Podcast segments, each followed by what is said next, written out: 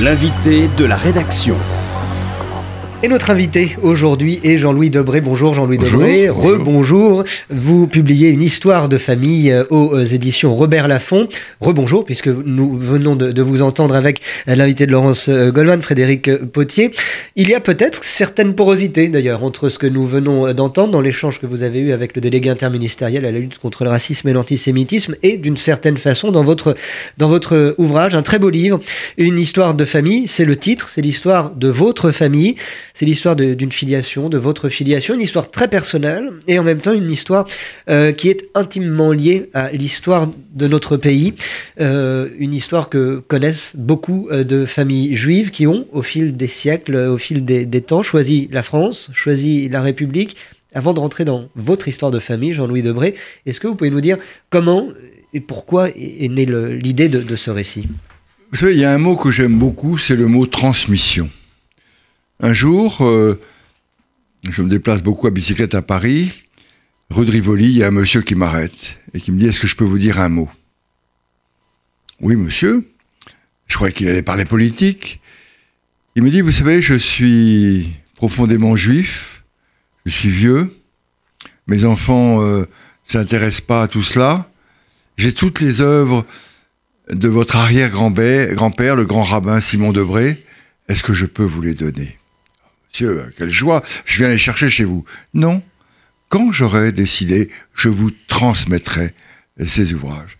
Quelques semaines plus tard, euh, je reçois au Conseil constitutionnel un paquet avec tous les livres de mon arrière-grand-père et aucune indication sur la personne qui me les a envoyés. J'ai cherché partout, jamais trouvé.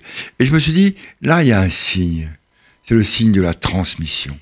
Tu dois parler de ta famille, de cette petite famille d'origine juive qui choisit la République et qui va mêler son sort à son engagement religieux et à son engagement républicain un double engagement qui, continue, euh, euh, qui, continue jusqu'aujourd'hui à, travers votre personne, si je puis dire, et que vous décrivez très bien, puisqu'il y a en, filigrane de, votre histoire euh, familiale, Jean-Louis Debré, l'histoire de toute une partie de la, de, la seconde partie du XXe siècle, entre autres, que, vous nous décrivez dans, dans le détail. Mais pardon, ce que je voulais dire, c'est que la question que je me suis posée, sommes-nous libres? Sommes-nous nous-mêmes? non, nous recevons de nos arrières, de nos parents, grands-parents et ça, des cellules. On dit bien que votre fils ressemble à sa grand-mère ou à sa fille, à sa grand-mère ou à son grand-père. Eh bien, j'ai reçu des cellules qui, par euh, euh, mariage successif de mes grands-parents, arrière-grands-parents, euh, une sensibilité religieuse, une sensibilité républicaine, et c'est le combat entre l'inné et l'acquis oui, je suis, admiratif en ayant découvert cela euh, sur euh, un ancêtre très, éloigné, Anschel Moïse, qui vient de Bavière et qui, qui est là. Et Napoléon, pour intégrer les Juifs, leur dit il faut prendre un nom. Mais lui, il ne veut pas, un nom qu'il n'a pas de connaissance juive, mais lui ne veut pas renoncer à son appartenance religieuse. Et donc il va choisir un nom et l'officier état civil dans le petit village de, de près Strasbourg, ne verra rien, il va choisir un nom, des prêts, qui est la racine hébraïque de Vachin, transmission. Parler pour transmettre. Et je, pense que euh, c'est très symbolique de notre histoire, car cette famille, il va y avoir des, des voies divergentes religieuses, mais elles se retrouvent toutes autour d'un principe. C'est le principe définie par la République de la séparation des églises et de l'État et de la liberté. Ma liberté, c'est de choisir la religion de mon choix et ma liberté, c'est de ne pas être inquiété parce que j'ai choisi telle ou telle religion. Et toute la famille va se retrouver sur ce concept de liberté de république et de religion. C'était un, sujet de conversation à la maison, chez les Debré, autour de la table. Vous en parliez avec vos frères, avec votre père, votre grand-père? Non, parce que c'était purement naturel. Euh, c'est naturel. Pourquoi? Parce que voilà, j'ai euh, mon arrière-grand-père et mon arrière-grand-mère sont euh, l'une et, la fille de Trenel qui a été le directeur de l'école rabbinique de, Paris, euh, le grand le grand rabbin Simon Debré, grand rabbin Neuilly. puis son fils, mon grand-père, devient agnostique, pas athée. Mmh mais avec un respect pour toutes les religions. Et mon père va euh, se convertir au catholicisme avec également un respect de toutes les religions. Donc c'est quelque chose de naturel. La, religion, c'est quelque chose qu'on a en soi. D'ailleurs, quand, quand euh, euh, je parlerai à, à mon grand-père qui était l'ami de Valérie, de Maritain, de Peggy, pour Peggy et Maritain qui se sont convertis, ils disent ils ne sont pas convertis, ils avaient ça en eux. Renan apparaît également. Renan, alors Renan. Très belle figure aussi. Oui, Renan, Renan a été une figure importante. D'ailleurs, parce que j'ai retrouvé des, euh, des textes de mon arrière-grand-père, le grand rabbin, à la fois admiratifs pour Renan, mais contestant un peu la réflexion euh, religieuse de Renan. Et, donc on retrouve, à travers, comme beaucoup d'autres familles, euh, on retrouve l'histoire de France, l'histoire des grands débats qui ont euh, marquer les familles. Et d'ailleurs, tout à l'heure, on parlait du sionisme. En, travaillant sur le grand rabbin, sur Robert, sur mon père, on voit qu'à l'égard d'Israël, à l'égard du sionisme, ils ont des positions différentes. Tout euh, en étant. Alors, simplement, il faut replacer chaque personnage dans le contexte de l'époque. Et puis, voilà une petite famille euh, d'origine juive qui va entièrement qui, s'inscrit dans une filiation de gauche avec euh, euh, mon grand-père, ami de Jaurès, de Peggy, etc., mais qui, par la résistance, va s'orienter vers De Gaulle. Et là, on voit également cette une certaine idée de la France et une France indépendante. Et c'est là où va se poser, notamment pour mon père, j'en parle dans le livre, le problème euh, d'Israël et euh, de l'indépendance de l'Algérie. L'attachement euh, indéfectible à, la France était évident depuis fort longtemps dans, au travers de, de, votre histoire de famille, Jean-Louis Debré. Une histoire de famille, c'est le titre de votre livre chez Robert Laffont en, suivant cette euh, filiation, en suivant cette euh, transmission que, vous nous décrivez, est-ce que ce n'est pas aussi l'une des clés de l'assimilation finalement? Alors, je, Ce qui est intéressant, et je, vous demanderai peut-être si ça vous inspire une autre marque. Oui, mais absolument. Ah, vous avez tout à fait raison. Euh, c'est l'histoire de l'intégration d'une famille venue de Bavière et qui parce qu'elle a épousé les valeurs de la République, c'est parfaitement intégré. Vous savez, dans le petit village de Westhofen, originaire de la famille, il y, a deux, il y avait deux grandes familles. Il y avait euh, la famille de Léon Blum et ma famille. Je voudrais une toute petite anecdote que je raconte.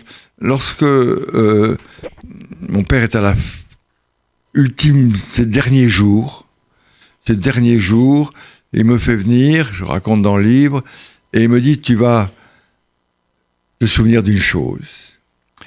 Et tu vas faire une chose. Quand le maire de Westhofen, le petit village Alsace où la famille euh, a retrouvé refuge, te demandera un service pour la, la commune, eh bien tu mettras tout en œuvre parce que c'est de là que part l'histoire religieuse et politique de ta famille, la transmission.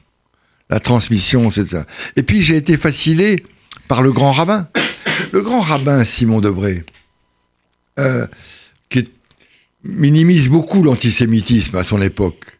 Mais quand va arriver l'affaire Dreyfus, alors que nombre de rabbins ne vont pas s'élever, parce que ces rabbins sont payés par l'État, or il y a quelques grands rabbins, comme le rabbin Simon Debré, ou euh, le rabbin Zadok Khan, qui, parce qu'ils sont payés par le consistoire, parce qu'ils sont, ils vivent grâce au consistoire, vont devenir les symboles de la parole anti-religieux, anti, euh, euh, anti-pouvoir et en favorable à Dreyfus. Et mon grand-père, le professeur Robert Debré, devenu agnostique, va épouser une catholique.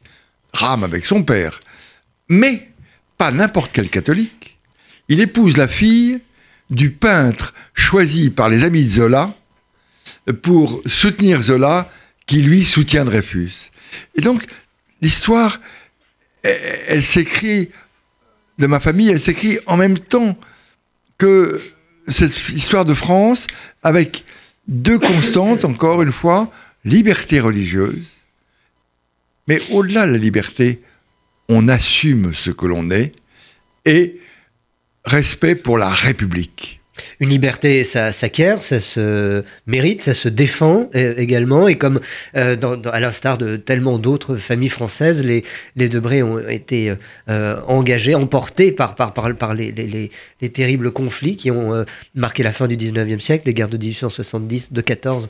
Et évidemment, c'est terribles et grands moments de, de, l'histoire, d'une histoire nationale, d'une histoire familiale, d'une histoire intime, de quelle façon ont marqué le, cours, le cours de, votre famille à ce moment-là? Le, cours, ça a marqué euh, par une phrase qui, vient de Alain, du philosophe, le pessimisme est d'humeur, l'optimisme de volonté.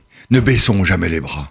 Ne laissons jamais le baluchon au bord de la route. Le combat pour la liberté, le combat pour l'égalité, le combat pour la fraternité, le combat pour le respect on parlait tout à l'heure, pour, pour cette lutte contre l'antisémitisme, il ne faut jamais s'arrêter, car c'est une lutte permanente, mais il faut être volontaire et donc optimiste, et on y arrivera. C'est une leçon qui, euh, qui, euh, qui, se retrouve de génération en génération, qu'on transmet pour le coup, de génération ah en génération Oui, euh, moi je dis toujours à mes petits-enfants, ne soyez jamais satisfaits de vous-même. on peut toujours faire mieux. et puis, regardez d'où vient, d'où nous venons. Et nous venons d'une époque et d'une famille qui ne connaissait pas la liberté. Les Juifs au XIXe siècle, ils étaient écartés, dénoncés. Euh, eh bien, progrès. Ah, je ne vais pas dire que ça va bien, mais progressivement, par le combat, par le sacrifice, par l'exemple, euh, on nous montre la voie de la liberté et la voie de la fraternité. oui. je vous laisse ne jamais être satisfait, dites-vous, Jean-Louis Debré, euh, enseignement qu'on peut donner à ses enfants, petits-enfants. Euh, être curieux et absolument curieux aussi, ça peut être une, leçon à, transmettre, puisque votre livre est aussi une, leçon de curiosité. C'est votre curiosité. Je sais que c'est un travail qui, est d'assez longue haleine. Ça fait plusieurs années que vous, pendant plusieurs années que vous avez travaillé à cet ouvrage. la curiosité est, moteur aussi de, ce genre d'entreprise. Bah, le, le pire des choses pour quelqu'un, c'est l'indifférence. La différence, c'est le début de la mort. Et donc, euh, oui, j'étais curieux de savoir comment cette petite famille juive avait su euh, euh, s'intégrer à la République, rentrer dans la République et devenir un acteur de la République. la grande émotion quand j'ai regardé les archives et tout, et que vous voyez un nombre, une dizaine de membres de votre famille qui ne sont jamais revenus d'Auschwitz. Euh, le temps efface. Mais le fait de refaire des recherches. Vous savez, je, dis toujours que le moment le plus qui me laissera pas totalement indemne, c'est quand vous, consultez les archives, les journaux, et qu'un jour vous tombez sur un, un article d'un journal parisien de 1940, et vous voyez inscrit en gros,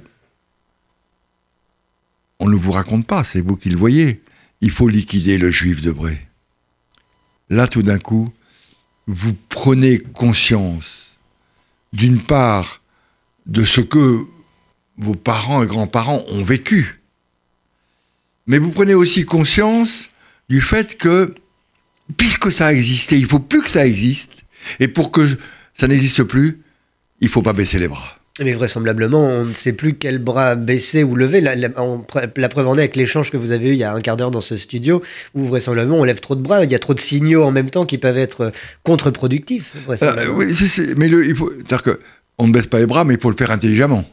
Et il faut le faire intelligemment. Euh, je l'ai dit tout à l'heure, euh, enseignons, enseignons l'histoire de la France, clairement, avec des mots simples je suis frappé. Moi, je vais souvent dans, des écoles. Combien euh, on, connaît Marignan, 1515, mais l'histoire contemporaine, mais l'histoire euh, de, la période de, depuis 1914. Oui, on sait qu'il y a eu en 14, en 40, la guerre, mais on n'enseigne pas la réalité. Je, je rêve qu'on emmène tous les enfants devant les monuments aux morts et qu'on voit ce que la guerre de 14 a fait dans ces petits villages.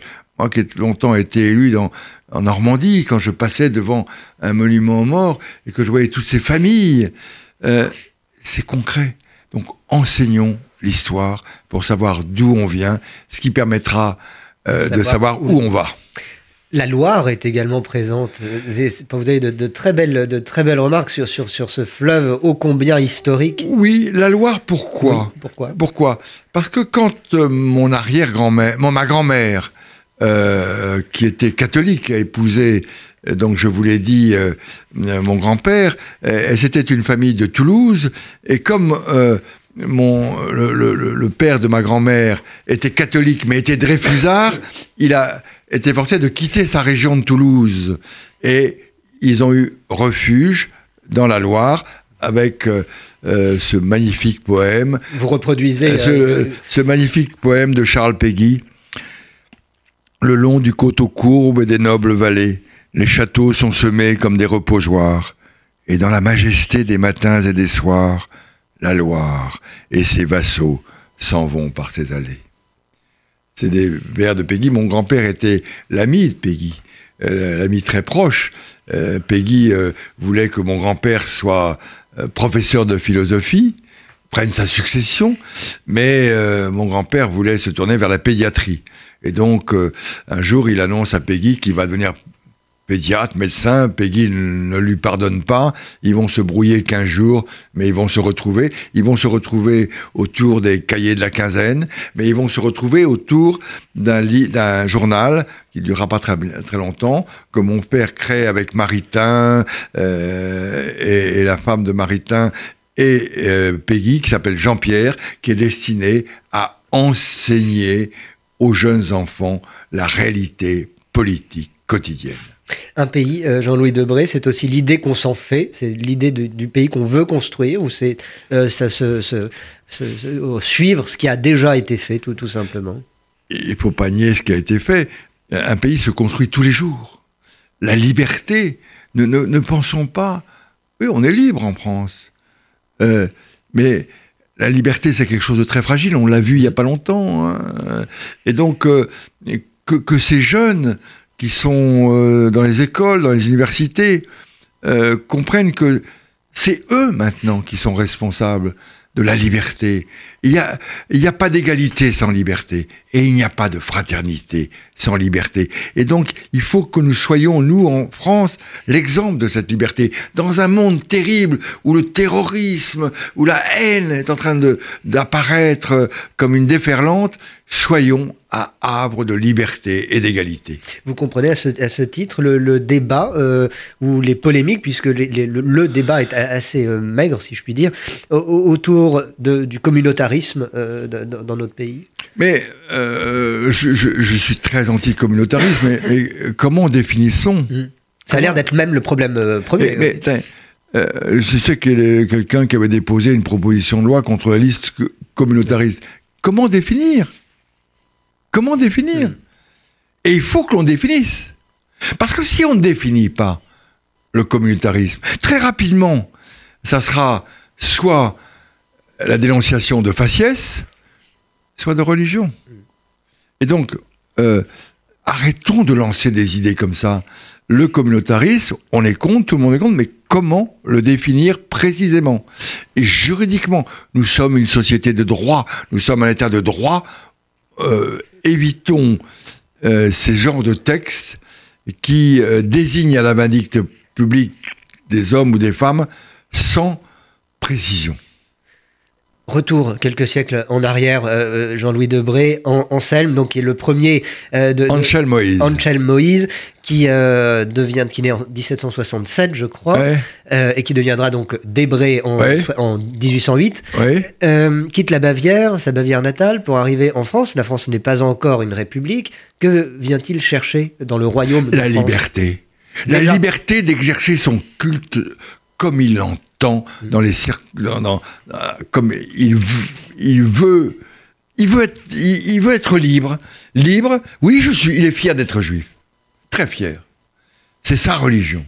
C'est la religion de ses parents. Et l'Alsace du XVIIIe siècle lui permet. Et, et, les philosophes du XVIIIe siècle commencent à le faire rêver, rêver qu'enfin on ne va pas euh, montrer les juifs du doigt, on va pas leur imposer des étoiles jaunes, etc., etc., etc. Et donc, il vient avec cette espérance.